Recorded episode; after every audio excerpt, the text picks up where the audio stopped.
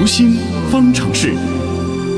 这一周呢，我们读心方程式是开启了一个综艺节目和心理学的系列。昨天呢，我们说了这个主打蒙面相亲的魅力野兽，而今天呢，我们要来讨论一下另外一个最近综艺节目也是大热的主题啊，就是亲子。我们来聊聊亲子教育。嗯，《爸爸去哪儿》第三季又开始了。节目当中呢，难免会出现孩子们哭闹的情况。那么，在孩子们哭闹的时候，家长应该怎么做呢？是赶紧把孩子抱起来安慰呢，还是狠下心来不理孩子的哭闹呢？哪种做法更好呢？我们的编辑叶星辰采访了国家心理咨询师、职业培训专家讲师张华，一起来聊一聊如何应对孩子哭闹。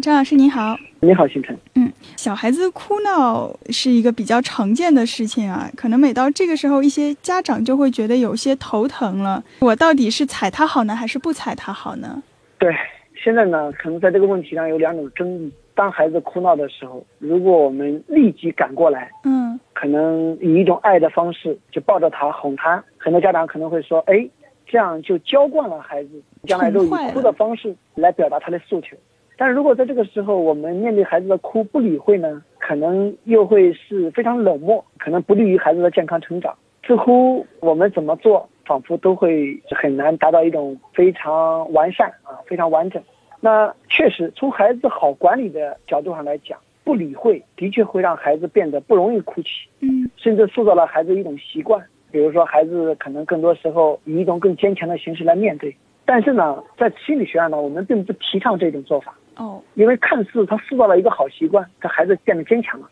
但是从建立心理的一种安全感上来讲，它是有负面影响的，它对孩子的心理健康有着非常大的影响。因为哭泣它有两种含义，一种含义呢，就是通过哭来告诉你我有负面情绪，我需要表达我的负面情绪，或者我需要把我的负面情绪做一个宣泄，甚至爆发。那第二个含义呢，就是我需要通过哭泣来引起你的关注。或者说我通过我哭泣来表达我内心的一种诉求，或者向你发出某种信号。那么，当我们不去理会他的哭泣的时候，等于说我会让你的负面情绪没有机会表达，甚至我会制止，会以一种很坚决或者很强硬的方式去制止你的负面情绪的表达。那么，这种负面情绪就会对你自个产生一种影响，而且我制止你的哭泣，等于说我忽视了你对我发出了一种诉求的表达或者内心求助的一种信号。所以呢，对于一个人的心理健康来讲，既他从安全感上、从爱的这种感觉上得不到，同时呢，他也没有机会去把内心的一种真实的诉求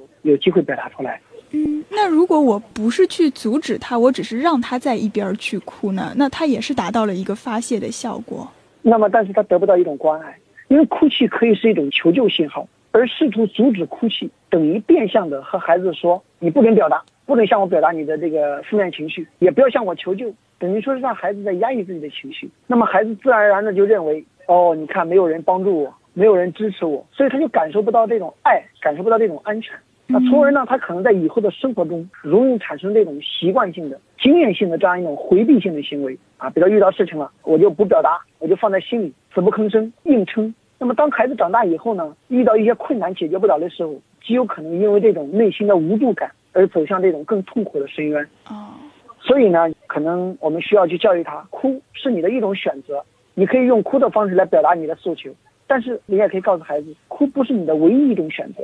你可以有更多的方法来求助，比如说你可以用其他的方式来告诉我你内心里想让爸爸妈妈怎么样，和想让我们怎么关心你。而并不一定只用哭一种方式。嗯，通常可能孩子最开始是会直接告诉父母他想要什么，但是可能父母就是不答应、不同意，然后他们会选择哭这样一种方法。对，往往父母是因为没有去理会到孩子内心的诉求和哭背后的需求，所以呢，父母才会用一种比较激烈的方式啊，很厌恶看到他这种哭泣的方式。嗯，因为每个父母也希望看到孩子好像是愉悦的。所以呢，可能会不接纳那种哭泣，而恰恰这种制止和不接纳，使得这个孩子啊更难以表达内心的诉求，久而久之就开始产生这种回避，以至于以后遇到问题了，自己压在自己的内心里不再表达。嗯，所以父母可能是要接受孩子哭泣这个事实，但是至于孩子想要得到的东西，可能并不一定完全要给他。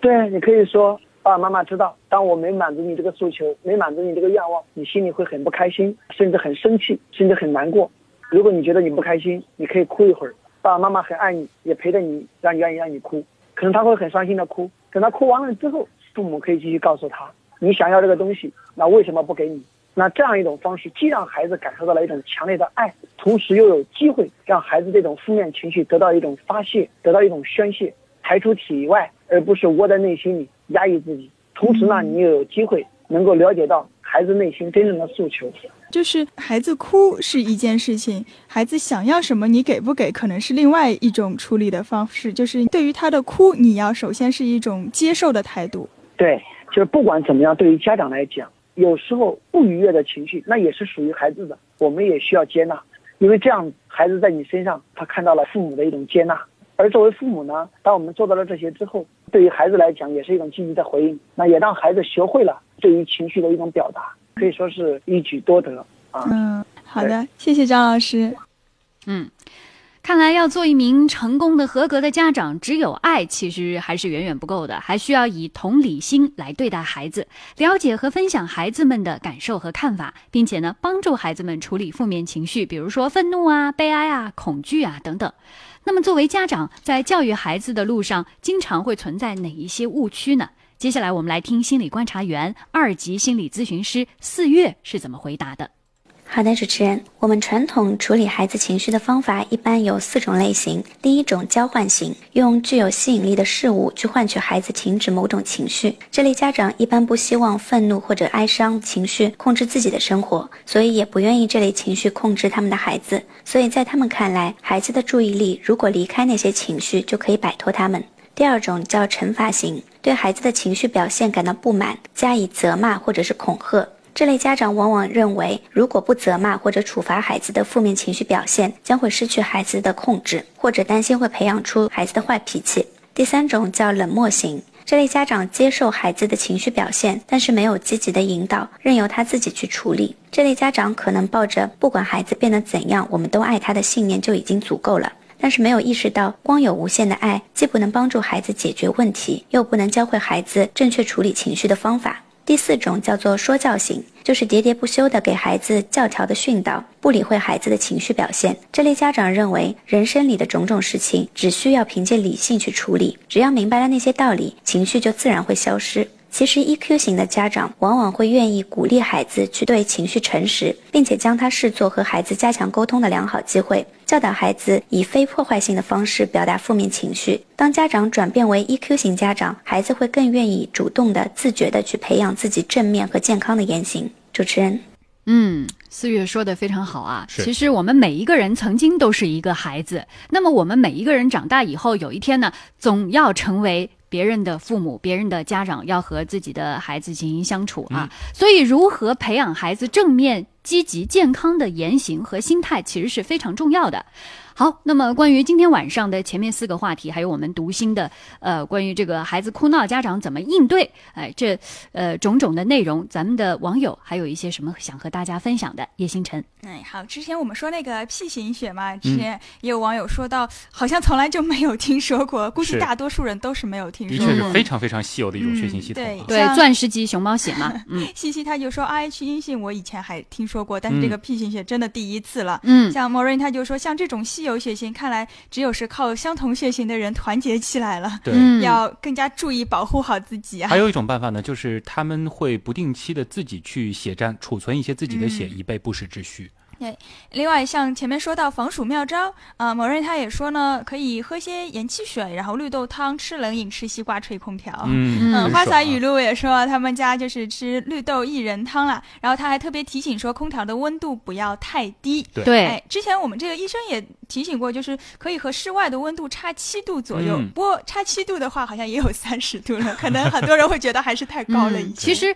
呃，二十五六度比比较环保的、比较省电的做法，应该。是二十六度左右，嗯。对然后最后我们说到这个孩子哭闹了怎么办啊？Y X 六六他就说，现在家长看到孩子哭了，就会急着上去扶啊，然后很心疼的去安慰孩子啊，好像满足他们想要的东西。那时间长了，孩子自然而然的就会，就我想要什么你不给，那我就哭吧，就好像成为了一个利器。对，所以你就别看小孩子小，其实他们心思还是很多的，他们都知道怎么来操控这个大人。哎呦，所以说人小鬼大啊。对。像还有网友说到，就是像刚才张老师说到，的确是应该要告诉孩子啊，这哭不能够解决问题的，嗯然后要教给孩子如何的与人沟通才对。嗯，说的都非常好。另外呢，还有这个呃，网友说到兴奋剂的问题了。他说，不是每次比赛结束都兴奋剂检测的吗？怎么到十年之后才知晓呢？呃，